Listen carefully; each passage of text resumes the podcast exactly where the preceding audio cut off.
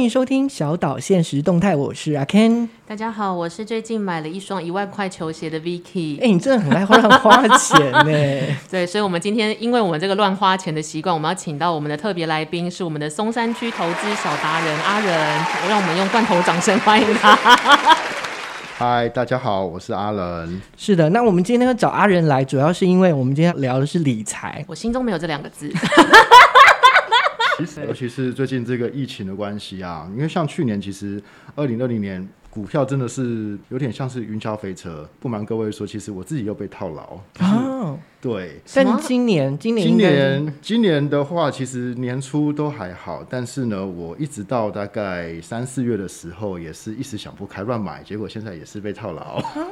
一时想不开乱买去买股票是什么意思？大家一时想不开，不是都去便利商店买一些巧克力啊什么之类的？就好像大概那个时候是这样，因为刚好是我年终奖金刚发完，二月的时候年终奖金刚发完，然后那时候有一笔钱之后，我就想说，哎，那我只是花一部分的钱去买我喜欢的东西。嗯，那刚好二月是刚从国外回来，那回来之后就是被隔离嘛，那没事做，对，没事做，对，你不能买买网拍就好吗？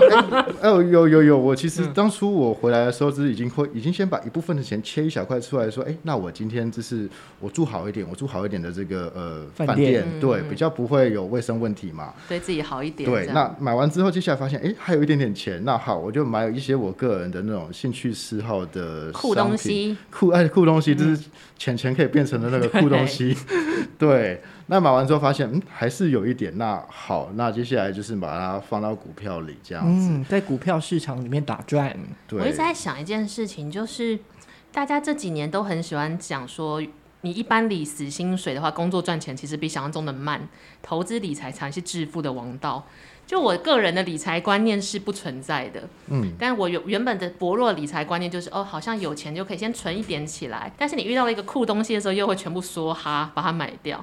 那至于理财中的投资，也是在我这一两年到了三十岁才在想说，好像是不是应该想一些可以做那种被动收入？对，嗯，被动收入是不是等于你躺着就有钱进来？是这样解释吗？就是这个意思。这听起来不是很好，躺着就可以有钱进来。但就是不干活也有钱进来。是、啊、不干活是、哦。对，那如果是我的理财观念是，我觉得我以前比较像守财奴，很省钱，什么东西都省，什么东西都不敢花。那一直到大概三十岁之后，才开始就觉得说，好像不是这样哎、可能家人都会跟你讲说，你钱就是存起来，就是存起来就好，那放在那边就只是数字而已。所以我后来就会变成说，学着怎么花钱，然后再来就是我会定年度的预算表。你是公家机关吗？你为什么要为自己定预算表？就例如说，可能我的生活费我要花多少，那例如说投资占多少，可是我投资真的很少，我可能以前就是。储蓄险、啊，或者是我曾经买过股票，也是被套牢，嗯、是 类似这样子的。那阿仁自己的理财观念是什么呢？嗯，我其实最一开始工作后的那个理财的版本，其实跟 Vicky 还蛮像的，就是你也买球鞋是不是？呃，可惜不是球鞋，是其他的东西。但是有很多酷东西可以买、啊。对，反正只是酷东西，因为我个人只是一些奇奇怪怪的兴趣。那一开始刚工作的时候会比较低调，我就先买入门款，比方说那时候是开始在看那种像摄影器材的话，哦，那我自己一开始会去买哦，买入门级的单眼啊，镜头可能就挑个一两万块的这样子。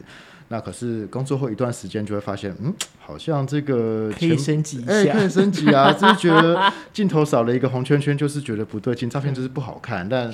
好像也不是那么一回事，买了之后发现，但是买之前都觉得不行，一定要有这个酷东西这样子。当下就会觉得那个东西写了你的名字啊，要把它带回家。但你什么时候才料才开始 realize，就是理解到这样子下去好像不行？随着年纪增长、嗯、realize 的话，大概是我工作大概三四年后吧。就是因为我中间其实偶尔都会有存到一点钱，就是可能嗯几万块这样，那很少会破到，应该没有到二十万过，顶多是十几这样子的现金量而已。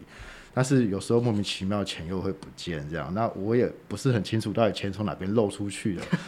对，这种觉得好像户头下面有个洞，然后钱就会突然间不见，因为我其实没有、哦、很容易耶。对，我那个洞好像也蛮大的，就常常想，哎、欸，怎么又没有钱了？对，就觉得那洞好像应该补起来，但是我不知道怎么补。但是柜子里的东西会越来越多。哎、欸，对对对对对。后来是因为我三四年后，我突然间就是想要出国，然后想要求学，发现哎、欸、这样不对。刚好那时候我刚好亲戚的公司。司，就是刚好在国外，俄罗斯那边有一个项目。嗯、那我只想说，哎、欸，那好，我这是做亲戚的这个，等于我半工半读嘛，去那边读书，然后我又顺便有一个收入这样子。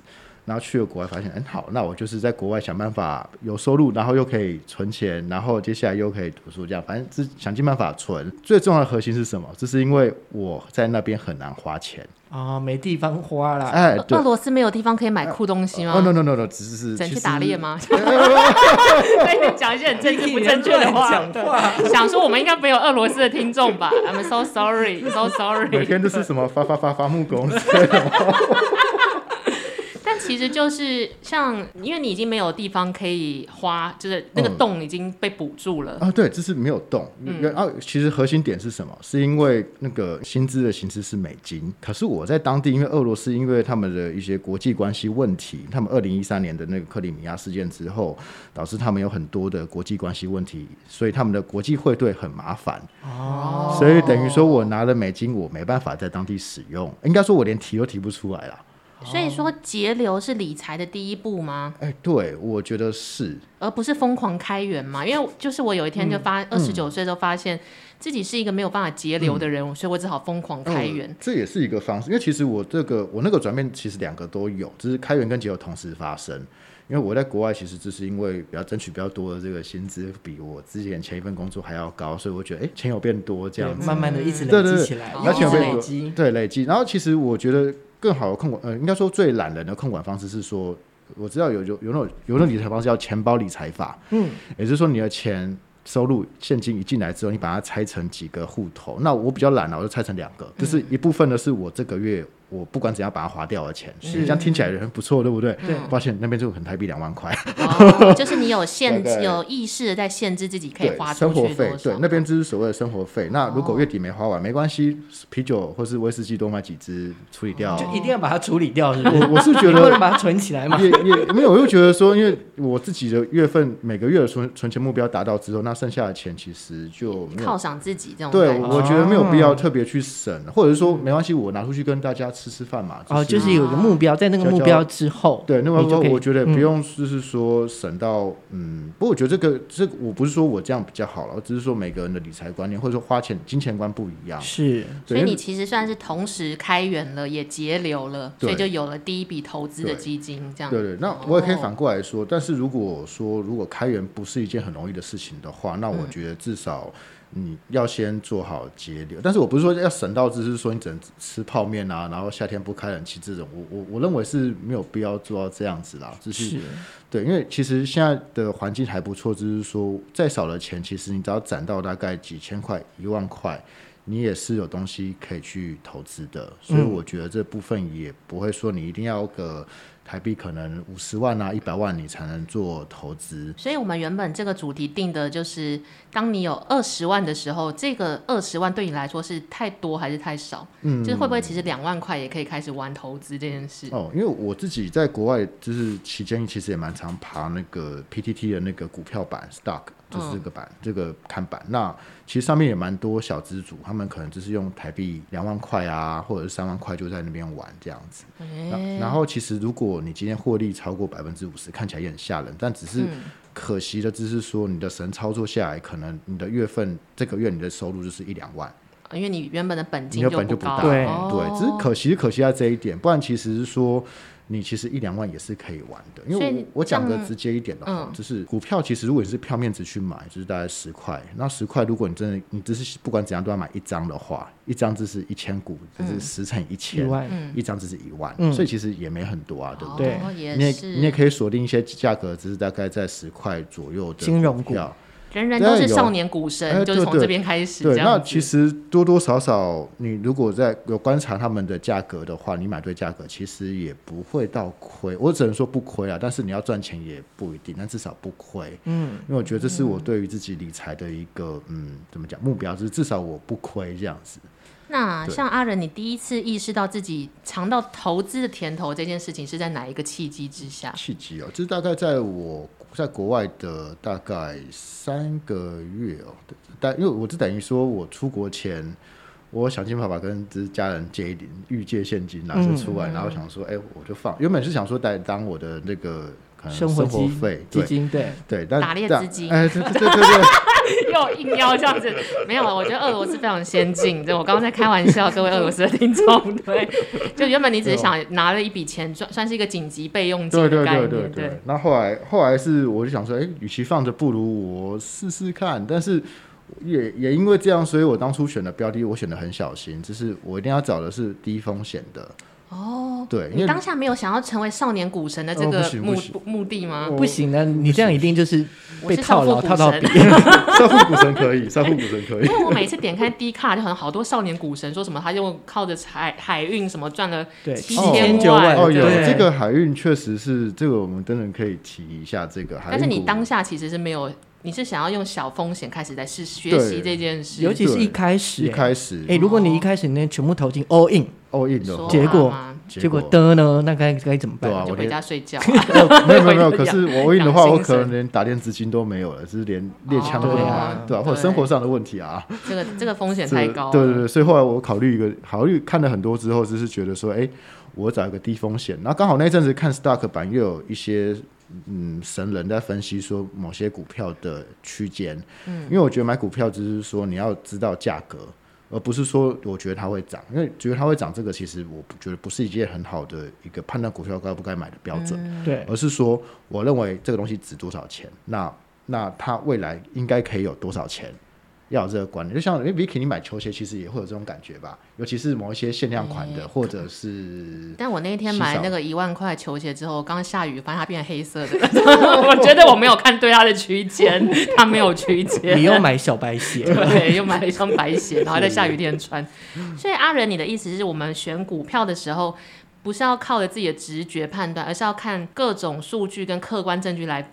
佐证这一家公司的这只股票有没有成长的可能性？嗯，对对对，因为这个其实又分到很多面。其实买股票其实有所谓的基本面跟技术面。嗯，那技术面可以要区分更多啊。那基本面就是刚刚 Vicky 说的，这个公司的体质好不好？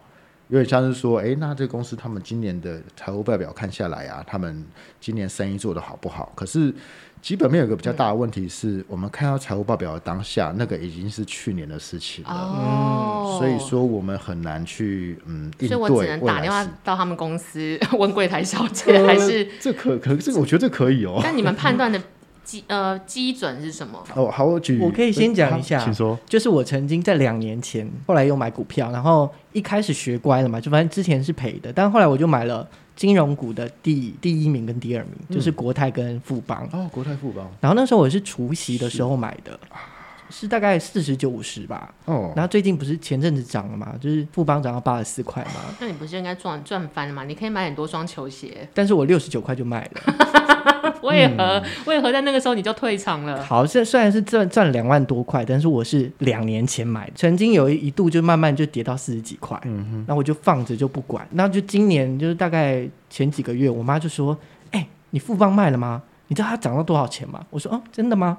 涨到六十九。”我说：“那我就卖掉好了。”结果到八十，所以这就是股票的乐趣，嗯、对不对？对，因为它其实就是一个我们会有一个心目中的价格，但是在这个世界，世界是一个外在的客观环境，它会有一个客观的价格，嗯、那中间一定会有落差。嗯，但是我觉得其实不用太去追逐，说我今天一定要去追那个最高，因为有时候那个最高就是你一个闪神，你那一天就是没有打开这个股票 APP，它就不见了。嗯，或者是那个五分钟，你可能去手机放着，你可能去做一些其他事情，啊，就掉了，对，就掉就没有了。当然你可以挂单啊，但是挂单有时候就是觉得说我挂会不会等一下要更高，你会一直看。挂单这个名词我真的不懂，就是哦，挂单就是说，挂单是一群主妇哎，挂单是什么？没有挂单是其实其实下单啦，就是你你你那个股票 APP 打开，可以写说我要多少，我要多少钱买多少钱卖，那只要这个价格不是现在的价格，那它就会放着，一直等到那个价格出现了才会做买或者是卖。哦、天哪，像雅虎拍卖一样的，对这种 shopping 的模式我最会。对对，其实就是这个意思。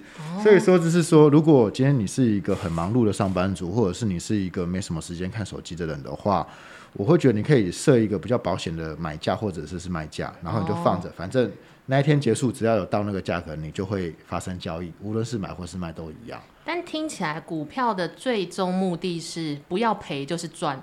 那我我的我的核心概念是这样，因为我觉得说我很难去控制这个东西到底赚不赚，但是至少我一个目标设定不赔，或者是我这样子，呃，我这样设定百分之五，至少赚百分之五，因为我总是要去比这个通货膨胀或者是我的手续费还要高吧。因为总不会说我做这件事情，我还花花手续费在上面，对，一毛我还不如放在那个活存就好，活存至少还有一个很零头的利息。对，那我想问一个问题，就是例如说，呃，你刚刚这样子，例如说像红海，你你刚刚不是说、啊、对的鸿海对，对，那你那这一笔钱你是大概多久那的尝到甜头？这是三个月。那为什么我那时候选红海？是因为刚好我是大概在六月的时候，因为我。这个是又要扯到说关于景气循环，或者是说商品周期。那周期的话，其实每个企业都有它自己的周期。像制造，红海这种制造业，通常它比较好的季大概是第二季或第三季。哦，记得哦，第二季或第三季。通常，但是也不一定，真的也不一定。通常啦，因为原因是这样，通常呃，为什么第四季零售业会好？因为第四季通常就是什么圣诞节啊，或者是什么跨年。哦、那这个零售业这个时候会好。那制造业的时候，通常这第四季不会有任何的收入，要么就货大概。第三季或第二季，我想要发问，就是这个脉络是你从哪边学习得来，还是你自己累积的知识？嗯，应该是看很多网络文章，以及就是说可能去嗯稍微看一下一些教科书。产业对，因为我之前大学的时候有修过那种投资学，但是我觉得。好像没什么用，就自己还是要去抓那个循环，就是不一样的产业还有不一样的循环，但是确实真的是有不一样的循环。那你就在那个地方那个点抓到，对对，你就可以拿到那那个之间的区间是对价差，抓它的低点买高点卖。那其实红海这间公司其实他很喜欢去炒作话题啦。我说真的，他很爱炒作。例如是 BNT 吗？BNT 是一个，他绝对是一个。总统。哎 哎，对对，刚好我买那时候是选总统那一段时间。所以他其实哦，所以一家公司的对，但是其实我抓的议题，其实那时候我买的时候还不知道他要选总统，也没人说。那只是说为什么要抓这件事？因为我对苹果产业链有点感兴趣。那那时候我也没去研究其他字，我觉得红海应该也是一间就是大到不会倒的公司吧，至少不会卖的不摇啊，郭董。哎、呃，对，至少不会变成壁纸啊，至少虽然一定会赔，一定会赚，但是不会变成壁纸这样子。然后想说好，相信他一次，然后我就趁那个苹果发表会之前，赶快先买买它。发问为什么是苹果发表会之前？因为他就呃要话题性，对话题性，而且台积电就是有做啊，就是有了话题之后，那一家公司的股票就会涨，是这样子的意思。所以我就要在它涨之前赶快就赶快进场哦。对对对，所以其实苹果发表会是一个我觉得每一年你可以去试着去尝试的一个操作。快要来啦，好，我们赶快准备哦。对，因为当对，因为当初会选的是因为那时候刚好是 iPhone，应该是 iPhone X 跳，哎，iPhone XS、嗯、跳到 iPhone 十一吧，大概是那个当下。那我我那时候其实网络上都会有那种什么什么某某个郭姓分析师，他专门分析 iPhone 的。那看他的文章，感觉好像 iPhone 十一很有搞头，我那时候先买。那结果果结果发表后，果然这个好像大家觉得还不错，这样子。对。但是很奇怪是，我放了一两个月，感觉就是股票死气沉沉，甚至在往下跌。My God, My God，开始要不安了。这种很常发，哎，可能可能那一阵子原因出在于就是选总统这一件事情。就是当这个企业有可能没有那么正面的大坏，嗯，哦，不是那么正面评价的时候，反而也会影响它的股价。这个是一个很粗略的判断。对，而且刚好那阵子就是一个 iPhone 是一个往上抬的力量，但是选总统可能是一个往下压的力量。郭董啊，想要呼吁一下，可能是做点正经事吧。对，可能是这样子，因为因为如果不知道为什么。选总统竟然没有把股价往上抬，对，但是我觉得这有可能是一个假象，只是说实际上它只是一个可能有法人或者是大户在准备割韭菜，他们现在蓄能，先蓄能，先蓄能，故意让股票压着，让这些韭菜先下车，他们上车。所以你忍，我忍，我忍，我忍一个月、两个月、静待三个月，对，这是忍。所以说也不能说哈，因为如果你刚刚之前说哈了之后，你就没有钱。那等你要抽银跟急用钱的时候，这时候可能就你就亏了这样子。了解。对，所以说我也不是很建议说股票你可能一档就直接说哈，但你可以分步去说哈没关系，但是你不要一档说哈。所谓的分布说哈，就是在不同的时间点进场，嗯，这个概念嘛。应该说不同的公司去买没关系。哦，就你不要都只买，比如说插海，比如说什么叉叉金这样子。对，你可以分散在不同产业，然后去操作。那那一把大概三个月后，刚好就突然我我买我买价大概是七十五吧，七十啊七十七十五啊七十二，现在一百一十多吧，对一百一十多，然后我卖是卖在九十，很好，那哇你赚了百分之二十，差不多，对，差不多百分之二十。啊，因为我当初设定的区间就是就是我那时候刚好看 PTT 神就说大概是这个区间，嗯，那我就去好我就试试看，对，至少我那个买点我觉得设对了，就你知道自己的停损点跟出入出场入场的你可以接受的区间在哪里？对对对对。哎，那我想问一下，你那时候是买多少只？因为其实刚刚有讲嘛，你如果说买一只，然后你即使百分之二十，它的赚率也是没那么高。对对对，我好像买了，我记得有全前后那好像赚了六万，应该三张吧，应该是买了三张，大概都十万，大概都十万左右。就是赚赚百分之二十这一个这个数字算高哎，是是是。其实我觉得股票不要用总额，比方我赚了六万块这种事情，我觉得不要用这去看，而是说。它的操作的操作的执行率，或者说获利率多少，我觉得要看这个才会比较比较好。对，因为其实，嗯，因为我觉得这才才看出你操作的好不好。不然我说，哎，我赚了可能假如我赚了三百万，但是我用三亿去 三亿赚了三百万，本金三亿这样子嘞。但是，但但那但是这样是你是例如说呃每一年来做一个估算，说哎我这个月呃这今年的操作率多少，还是说你是怎么去评估的？评估哦，我没有算到年呢，我就直接看，因为其实你 A P P 对 A P P 就可以摊开看出每你每一笔操作的这个获利率多少。A P P 其实里面都会有，只要看那个直就直接看那一个这样。当然，你 A P P 如果进入电脑版的话，你可以看到你历年或者是以一个年度为，它就帮你记录起来，对，它全部会记起来。嗯，对，那政府会这样就课税，所以大家跑不掉。但我以前我以前买股票的方式可能不像阿仁这么缜密，就是你是收集各方资讯，然后跟自己原本的知识去综合判断嘛。嗯，我自己以前买股票的方式就是。朋友跟我说哪一支是名牌，我就买哪一支。我耳朵都会变很大，对，是那一支是名牌吗？这样子，你看到那个水痕写六了吗？我说我看到了，我看到了。那我发现这件事不可靠哎。我觉得是这样子哦，就是这种小道消息其实是一个双面刃，或者说它是不是大好的大坏？那原因是其实真正会赚钱的只是所谓的那种内部消息啊。我知道说，哎，他们公司最近有准备要做什么事情之类的。哦、如果你先知道了，嗯，那其实这个是一个。最棒的一个操作方式，但当然，当然这有点不合法啦。嗯、但是这有点法律边缘，或者是、欸、真的吗？内部消息是不违法的吗？当然啦、啊，不能是一个就是像就是交头接耳。呃，散户散户其实散户其实没关系，但是如果你今天是券商或者是一些大型的，就变成像炒股，那不行，那就不行了。对，那小散户，如果你真的不小心听到说可能怎么样了，可能某个大公司他的老董可能。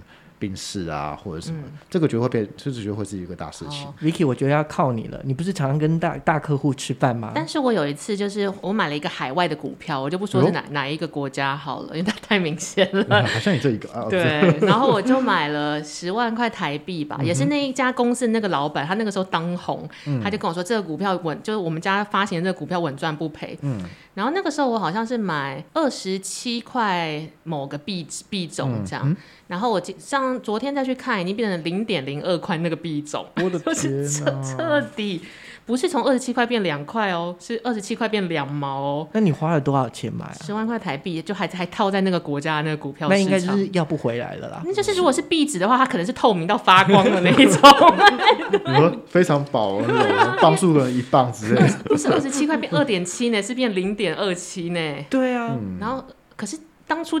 推荐我们买这一只股票的又是那一家公司的老板，嗯、哼。就会想内线消息这件事情是不是他也没有预料到预料到自己会走到这一天？也有可能，而且我觉得这个就是 Vicky 你说的那个状况，可能是说他有不确定因素在，原因是因为虽然说台湾的老板他不管怎么他不管怎么研究怎么去算都觉得会赚，但是其实操作权还是在别的国家。嗯，就是你说那个国家，所以其实老板他也没办法影响什么，而且时间也是一个对，时间也是有，因为可能该卖的点的时候，他可能没跟你讲，或者是说你可能刚好那阵子没有注意到，所以我们只能祝福他赶快起死回生，因为现在出场我也是大赔。对，现在我是觉得如果到这样的话，还不如等，就就只能等了，就放着就好。对，但是平常如果自己操作股票或做投资，还是要设一个停损点啦。那可是我自己的话，我是到最近才被修正这个观念，怎么样？怎么样？什么样观念？我也想知道。我们最想知道名。牌 观念，停损点的观念啦。他们只是投资的老师跟我说，其实你最好设个停损点百分之五、百分之十，超过这个你就直接跑。啊，可是我觉得这但听起来不一定。但这个是看人，因为因为那个老师他操作的时间很短，他只是他是以周或是以一个月为单位，所以他不能容许他的这个投资标的低成这样子。但是我的话，我是属于那种算是阿妈型的买股，就是反正没有卖我就不赔嘛，我是这样想啊，我是这样想，所以说我就会把东西 hold 着。但是这个也要看，因为等等会讲说我之前有一个算是悲惨案例，是有比我刚刚那个透明壁纸来的更 悲惨吗？那透明壁纸哦，没有没有那么悲惨，但是。我大概是在可能一周一周的时间里面，那个股票大概掉了三分之二的价格，一周很心痛哎、欸，就一周。二零零八年金融海啸嘛，哎、oh 欸，不是，是二零二零，去年是因为疫情的关系吗？对，因为因为生技股其实是一个，如果你今天想要做大事，做个厉害的人的话，这是一个可以去的地方。生技股听起来很威猛哎、欸，真的很威猛，但是问题是它不是大好就是大坏。可是感觉科学这种事情不是很稳定嘛？生物科技没有没有，真的没有。像之前不是你明明就文组的，少在那边假装自己是理学院的。没有，我说股票，股票应该就是大好大坏吧？之前什么就是绿的，就是什么连八绿这样子，嗯，就是有可能一次就是跌八。因为我曾经听过一个某也是某一个，就你知道好这个世界上好多投资老师。然后当我跟他分享我那个透明壁纸的概念，那那个透明壁纸的原因，他觉得原因是出在于那一家公司他做的是影视商品。哦，然后他觉得影视商品本身就是一个很不可控的东西，不像电脑啊或者是零售业，嗯，所以他说你买股票的时候，最好那个产业要是稳定的，就是它有一个稳定的出商品之类的，稳定输出就是每年可以定期的，要么就比如说电脑啊，啊要么医疗科技啊、传产这种。所以我在想，生物生技股不是听起来就是一个很稳定的东西吗？实验会失败啊。没错，就像我们最近那个疫苗啊，比方说你过这个，所以药厂也算是一种，哎，全部都是，就是其实主要都是买药厂，而不是做嗯，嗯，因为药厂会比较跟新闻或者是跟产跟我们实际生活做结合，比较靠近啊。对，那我呃最近大家应该知道那个是涨涨得很夸张，因为之前其实大家如果有关注过票，就会发现。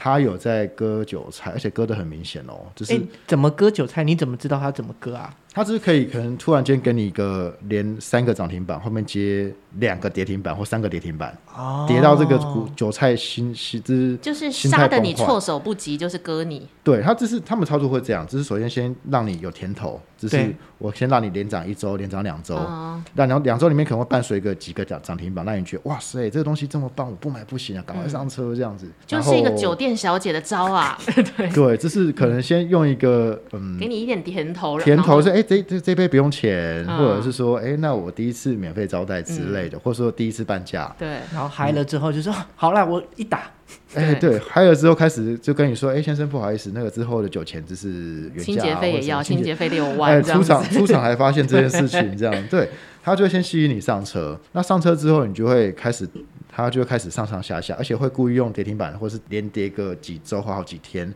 让你心态崩坏，说：“哎，糟糕，我该跳船了。”这样子，嗯、然后接下来你你一跳船，那个钱就被他捞走。接下来股票要低点嘛，他们又开始这些大大户又买进买进。哦、所以如果心理素质高一点的散户在跌停板的时候硬盯在那边，这个东西会再涨回去吗？嗯、这真的是很难。但这个东西，我说真的，嗯，你没办法保证。没有一个，对我们不是未来人，因为说不定它跌下去就、哦、无限跌这样子，就，就对，就就没有。所以他的这只生技股发生什么事？被那个。这只好，我会把它逼掉。还有还有还有还有还有什么生技这一类的，就是那时候看 PTT 板上，大家说，哎，这只可以买，它未来多好。因为那时候他在做那个试剂，嗯，就是做快筛试剂那一类的东西。然后确实他好像有做出，他我记得他有做出来。我那时候大概是五十五块五十块买的，还可以，就没有说那么贵。对，然后结果他后来掉到就是一周的时间，就掉到三十几块吧。哇，有一点，有一点没没办法忍耐了。对，就是你你的三分之二的资金就被都蒸发了。对，不过还好是我好像只买不到一张还两张吧。但是后来我想说，但是也蛮心痛，那就是两双球鞋。对啊，但是我后来想说，算了，我我就不卖吧，我就摆着吧，反正就一两张。因为对我来说，这个东西跟我的其他资产，就是其他资资产加上比起来，可能就是一个比较小的一个部位，就一张或两张这样。那我觉得还好，那就放着。那你就摆到现在吗？没有没有，后来过个大概又过个两周，突然涨到六十几块。哦，这时候赶快出手把它卖掉。他这时候直接抛，而且我抛的价格还比较烂，然后抛了五十七还是六十吧，反正就是赚赚个一点点的钱，不赔这样。对，至少不赔。对我来说，我觉得不赔，我就我就我就很开心了。对，因为因为这东西很难说。那其实因为他们这个生技股。台湾状况比较奇怪，生技股市是一个好像大家喜欢去炒股的地方，所以如果你今天没有百分之百的自信说这东西一定它一跌或是一涨，就是你很难去，就是高风险啦。对，这高风险，它、哦、叫高风险，所以我建议这东西看好，这、嗯、除非你很有把握，不然不要碰。对，哎，那像我们，嗯、例如说我们刚刚讲都是投呃股票的这方面的投资的方式，那其实还有其他像是。呃，很多长辈都会说，那、啊、你买基金好像会比股票好一点。还有像现在不是很夯的 ETF、嗯、啊，那这些东西到底他们的差异跟股票之间他们的差异是什么啊？我其实 ETF 没有很熟，但是大概有问过一些人，去看网络上的资料介绍，ETF 跟基金其实比较类似，其实他们都是基金，只是 ETF 又是比较特殊品种的基金这样子。嗯、那基金其实就是一个篮子的股票或者是其他标的，它可能会有股票。债券、外汇，大概这一类的东西，而且它不限于国内，它可能会买在国外。因为像我小时候，其实就我我妈其实那时候就是菜篮族，她就很喜欢到处去银行，没事去银行就是买一些基金啊什么的，然后会看它的基金其实都会有一些很耸动的标题，什么石油基金啊、新能源基金啊，然后是一个包装这样子，对 AI 基金啊，或者什么大数据基金，反正用一些当下这是最热门的那个词把它。套进去，然后再做一点排列组合，嗯，那听起来哇，好威猛这样子，然后就挂个几个比较大的券商，那让你觉得东西一定未来会赚。那惨痛经验就是说，因为我刚好我之前我在在刚工作前，刚工作那阵子刚好有买房子，嗯，但是买房子就缺钱，那缺钱的时候就是去把那些以前基金数出来，就一数，哇塞，就是赔好多啊，赔百分之十、百分之十几这样子。只是有一两只啊，啊，其他有些赚个百分之五、百分之十，但摊一摊起来，我觉得好像整体是亏的。嗯，对，买基金我会发现会有这种问题。就是基金其实它每一年，应该说你买基金前你要先考虑你是要那个每年年金型，就是它要每年给你这个一个酬劳的这种的配息配息的，对，这种这种，或者是说你要买价差，就是去赚那个价差的，就是你要先想清楚这件事情。哦，就是你要去冲它，还是你要慢慢领？对对对对，就是你要你为什么要买这一支基金的目的要先想好。对，这要先想好，因为像我妈那时候买，其实她没有想太多，所以就是会有这种奇怪的事情发生。当然，如果你今天是放的很长期的话，对，那都是赚，因为至少那个。可能呃物价涨，或者是这个可能一些状况，反正放久之后会涨。像我妈有那种买联电啊，摆个十几年的，那已经赚啊，嗯、不管怎样都是赚。哦、我一直在想，基金就是一个东一种商品，然后 ETF 是很多种基金摆在那边，嗯，这样子卖给你是这样子。它也是一种商品，其实，他们都是基金。啊，基金其实基金意思是它是一。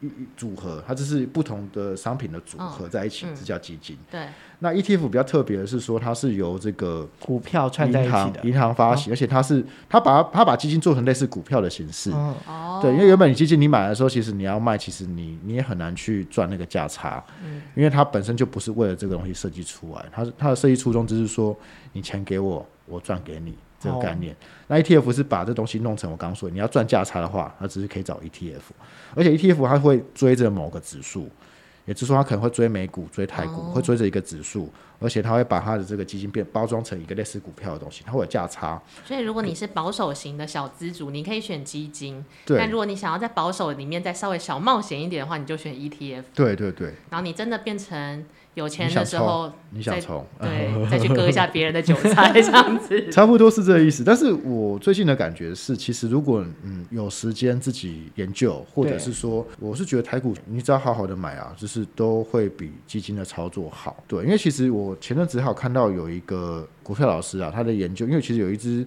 有一只。某只台湾的股票叫什么什么高股息啊，我就不要讲是哪一，但应该知道是哪一只。就零零什么五六零零七八还是零零什么六零零五什么？我知道，我知道，就那两只。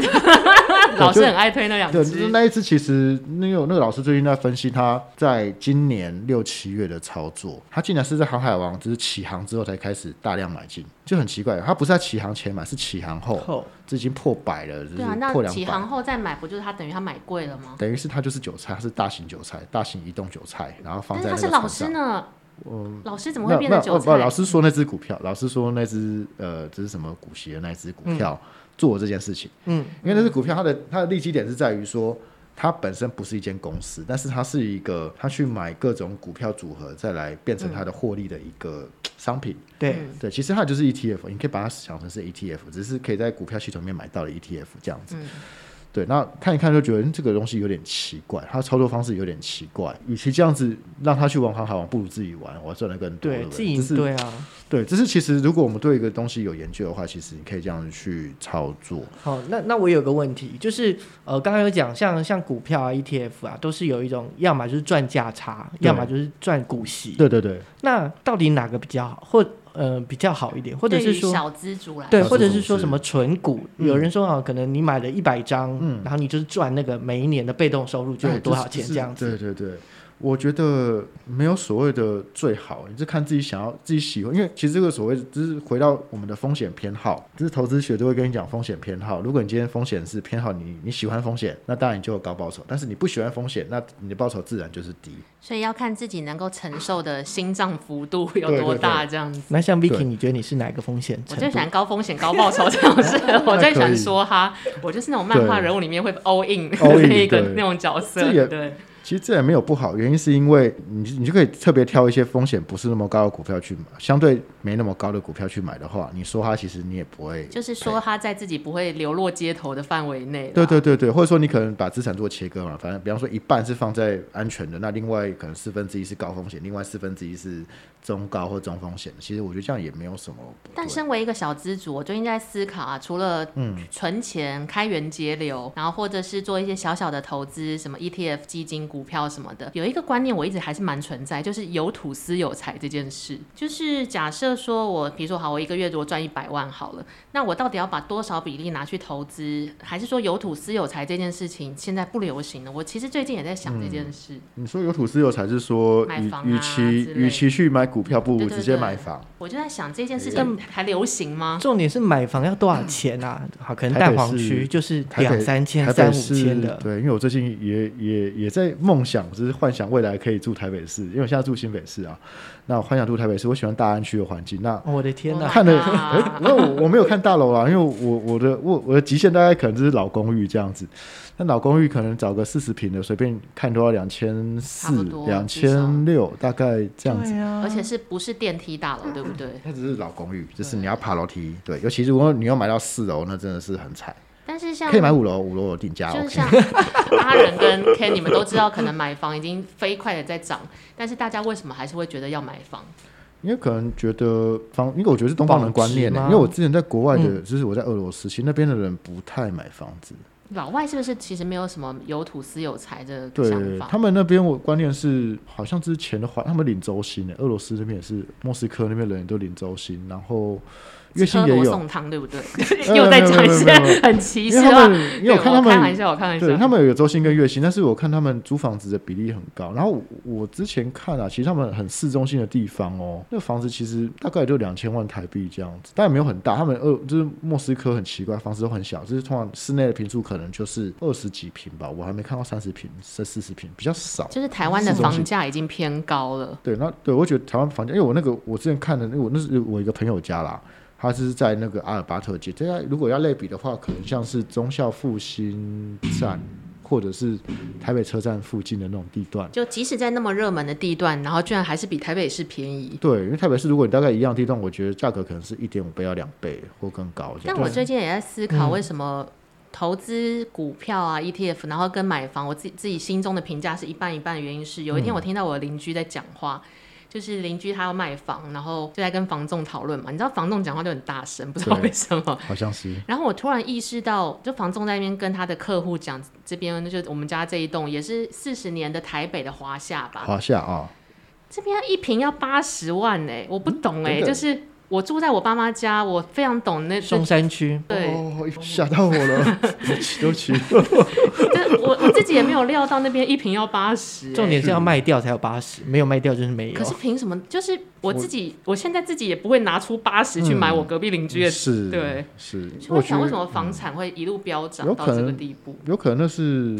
那我先说八十这件事情，它有可能只是喊价，那实际成交可能是七十五到七十八十中间的一个价，但不可能差太多啦。嗯、通常刚喊它只是有一个一点点的折扣在，但不会太多。嗯、对，因为我刚好之前就是我刚好刚工作有买过房子，那我大概可以讲一下那时候案例这样子。嗯，我所买的地方是在那个林森北路，就是有个钱柜，你知道林森北路？我知道，对，大概真的也算是一个热门区，不是吗？非常热门。嗯、那那边其实买房子你要先考虑啊、呃，也是你要先考想你要买是要自己住的，还是要来投资用的，嗯、或者是收租用，反正大概有些类别。那我我当初的定位就是未来或许可以自住，但主要是拿来投资跟收租，大概这一类的。当然可以细分，但我没有分那么细。那买的时候，其实那时候是买套房，因为我买不起嘛，我就是小资族，然后可能跟我外婆借了大概两百万左右的钱，然后剩下的钱只是用贷款去做贷款。哦，你一大学毕业就想要这件事了吗？没有，刚好是我妈她有认识房仲。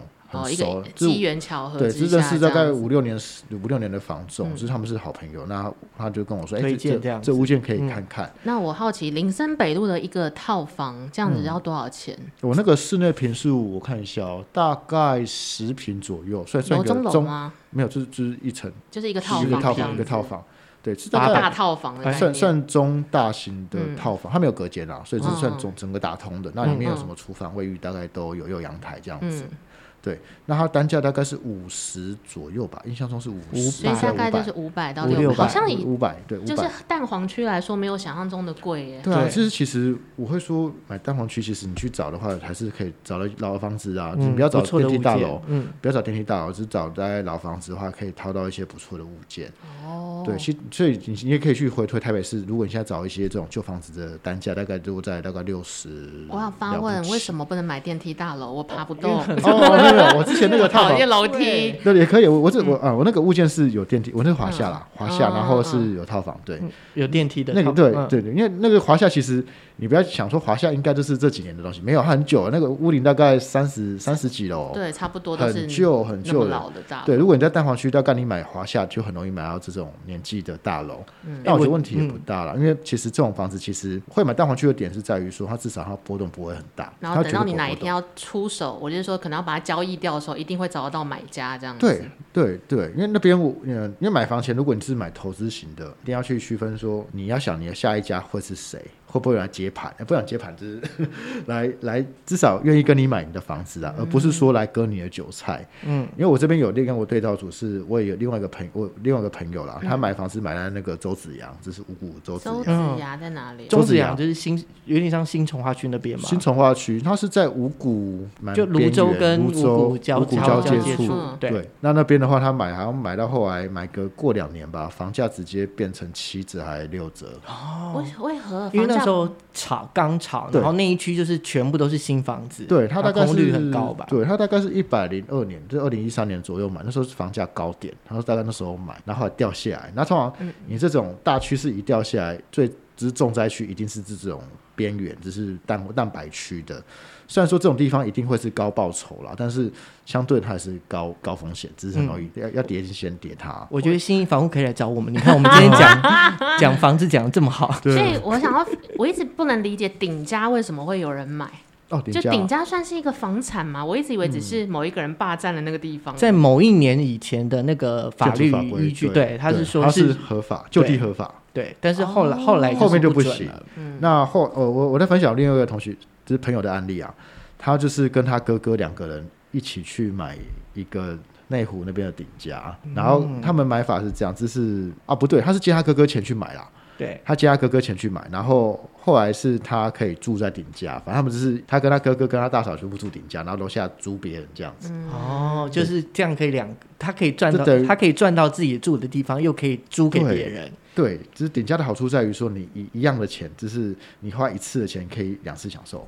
顶家其实买的时候就等于，比如说这一栋是五楼，我就是买五楼加加六楼，对，是这个概念。哦，它当然会比较贵，五楼一定比四楼贵，但是也不会贵到哪里去啊。它可能是单价上稍微多一点。某方来算算，一次买两户，对，它不可能变成一点五倍或是两倍的价格，不可能，它跟四楼价差不会差到那么多。解开了我常年对于顶家的疑惑。对，想说，哎、欸，为什么爬楼梯爬到五楼？然后对啊，为什么要买？累都累死了。对，好，那我们回到就是，哎、欸，今天如果我有二十万，我理财班，我现在随堂测验。时间来了，我要我们三个都同时来做一下那个比例的分配好了。你有二十万要投资股票，然后有分高风险、中风险跟低风险，那你们会怎么比例分配？这个数学我会不会算到明天早上？你就你就反正你就比例嘛就好了。就你会怎么分配？就例如说你会。摆多少在高风险啊？摆多少在中风险这样子？嗯，这二十万是全部要拿来投资吗？不不包含自己的可能紧急预备金或者没有没有没有，它就是闲钱二十万，只是要只纯投资的钱。对，至少可以摆三个月这样子，至少摆三个月。嗯，谁要先揭晓？我先好了。好，那就 Ken 先。好，我的低风险的我会百分之四十放在里面，然后中风险跟高风险各三十，因为我我我感觉上我好像没有办法去承受那些高风险的带来的压力，完全可以、哦。可是他是闲钱不是吗？但是你就知道你，你 你会觉得说那个那个还就是，例如说你就掉了十万块，十万块就不见了。嗯，哦，确实有可能。我觉得会很可怕。那如果是 Vicky 你嘞？我刚刚想了一下，欸、对，好，你讲，你讲，你讲。我因为我的重点摆在，因为他就是闲钱，闲钱就是蒸发了也没关系的状态，不是吗？但你不会心痛吗？还是会有心痛，因为三百很多球鞋哦。就是有，就是那二十万好像是我可以承受的心痛范围，所以它如果变成心痛比快乐更真实，听到了没有？感受到你的那个心痛程度。所以我就以这个原则，我就会觉得说，他如果都蒸发掉了，反正原本就不是我的。他如果大赚，那就是我运气好。所以我的比例应该会是，我会八万八万放在中风险跟低风险，嗯、然后六万放放高风险。哦，对，反正就是可以有赚算我赚到，没赚就是闲钱嘛，这种感觉。嗯、我应该向你学习一下。阿仁呢？我的话，我刚是想到说，我大概可能一半，一半大概十万嘛。十万其实最近拿来买那个，我我觉得价格也没有很好，但是你可以买像中华电信这种股票，哦、永远不会倒的。它大概是一百左右了，啊，如果是低一点，可能一百零二、一百零八、一百零五，看它赶快减。但是它一涨可能一百一十五、一百二十之类，它它会在一个区间跳。这种所谓的从来不太可能会赔，是因为它有关股这种成分。对，对对，我觉得这种公司是基本上它不会，因为像它不会公他们公司的理念不会。动他们的股票，嗯，股价讲股价，像中钢也是。那中钢其实之前都是二十块，但是过了一个疫情变三十块，就是应该很有人很心痛啊。就是那时候怎么没有没有坚持一下呢？对不对？对，其实这种股票的好处就是说，它至少就是你我之前看中钢股票觉得很好笑，它股价就像是那个死人的那个心跳线，哔那种，就是一一条横线。你不管怎么看，是二十定的，就牛皮股啊，就涨不。涨不多，但是它也不会跌，也不会跌。对，像是股票，我觉得，哎、欸，如果有一半的，其实像二十万给我的话，我可能一半都丢进去，因为这个东西你大概过个五年或过个三年，反正它还是在，它永远都是那样。所以牛皮股其实就是一个配股息，不大赚，但也不会赔。但是这个这种股你还要慎选哦，因为有一种可能是它有趋势会涨的，跟它没有趋势会涨。没有趋势会涨的话，那你是不是要找一些值利率高一点的股票会好一点？嗯、那殖利率就是就是每年的现金股息再加它的配股。我就想问这个，因为我每次都搞不清楚殖利率到底怎么算。殖利率就是他把他的所有的获利折算，嗯、因为我们买股票，如果你都不要动，不管价差的话，嗯，它会有两个收入，嗯，或者说两个增加的项目，一个是。他给你现金股息，就是你买多少比例的股票给你多少钱，这是固定比例，以及他会配一点点的零股给你，可能配个几股这样子。那这两个折算之后就会变成值利率。那我觉得你可以去网，就自己去网络上淘淘看有没有，搜寻一下。其实我自己觉得金融股的还不错啦，像玉山啊，或者我之前看到只有玉山，其他的好像没那么高。玉山大概可以要六到六，大概有可以碰到六。嗯，然后元元大还是哪一间我忘了，反正大概也其实五到六，因为我觉得大于五的都可以看看啦。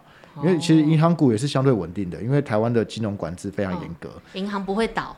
也也通通常通常 通常通常嘛，那像玉山这么大间的，或者是像中华中国信托这么大间的，我相信应该如果要倒，我们大概我们也大概没资产的嘛，大概会变这种状况。对。对，那剩下的我刚刚讲十万块是这样嘛，那另外十万块可能我会去可能切成八万跟两万吧，像 Vicky 一样八万跟两万，那八万会去投那种我刚刚说周期型周期型的股票，这是我自己在看的，最近只是在像红海啊，或者打个题插个插个话，只是民生用品这个是一件很好的事情，原因是因为我们至少对于这个公司是了解的，哦，对，因为巴菲特有说过，这是这很老梗啊，只是你就是去去买你认识的股票，你用什么就买他们的股票，你要知道他们的底细在哪里。哎，对对对，你至少说，哎，这个产品很好啊，他未来应该也不错，我也会继续买，那就当他的股东嘛，我们就买他的股票。如果你今天是有做股票开户之后，你可以去用他们的那个 APP 去看拉他的那个季度的那个趋势。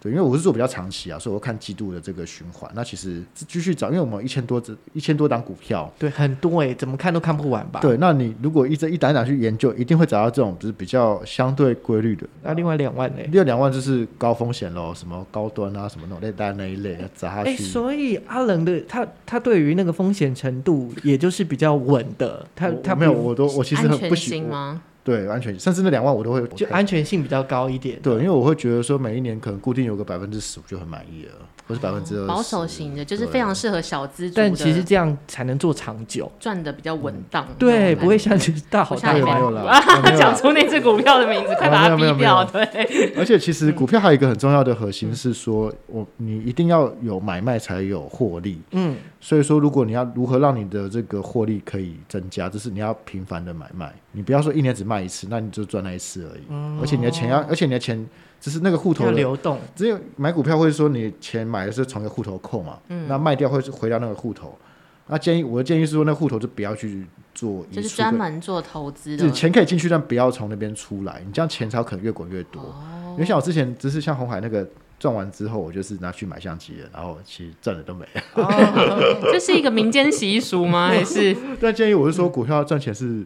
你就说嗯，很好赚钱，但是那个钱获利就要继续放下去，这样滚，你才会钱越滚越多。哦、所以，我们之前很想要问阿仁，就是说投资这件事情到底是要怎么开始，或者是理财这件事要怎么开始？嗯、其实都是一个起心动念的。就起心动念了，而且你这个二十趴要继续滚才有复利啊！银行可以赚你复利，那你也可以，只是反过来，只是我去股票或者是某个投资标的又去赚复利。然后如何呃，无论是如何定义中断跟结束，都要看你自己心脏想要设在哪边，跟你自己的目的。对，那就是像那个卖价跟买价。我觉得可以多去参考网络上的人的说法那我相信。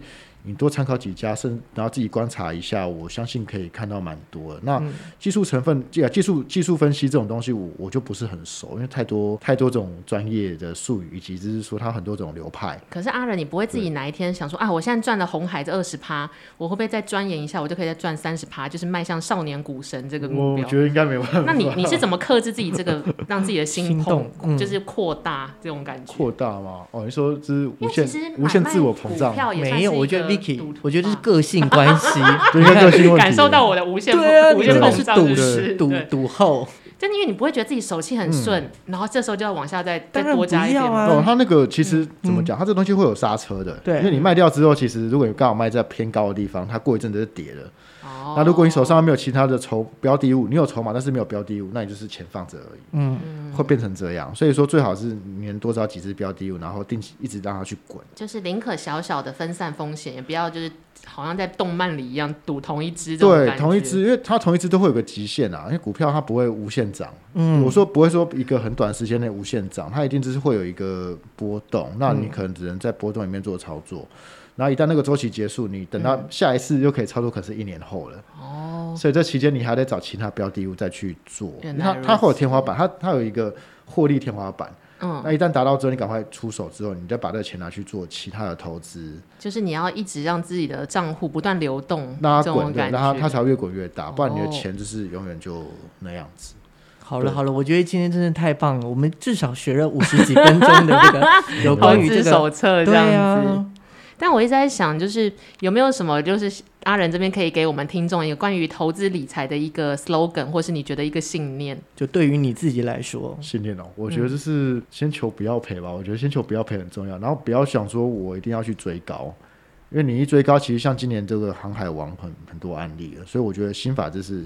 先求不赔。那我们怎么判断这个消息来源是正确，或是这个名牌老师是可以给出我们正确的投资建议呢？我建议就是那个，如果是老师跟你说哪一支可以买的话，这种老师千万不要信，呃，反而不要听。我反而觉得这种要先打个问号了。嗯、我不能说他已经错，哦、但是你先打个问号，因为这个就是怪怪的嘛。那如果这股票这么好赚，为什么他自己不先买？想当年我那个老板也是跟我说这一支一定 OK，然后我就说了十万，我要气死。我想说他那么好，为什么他不不自己先买？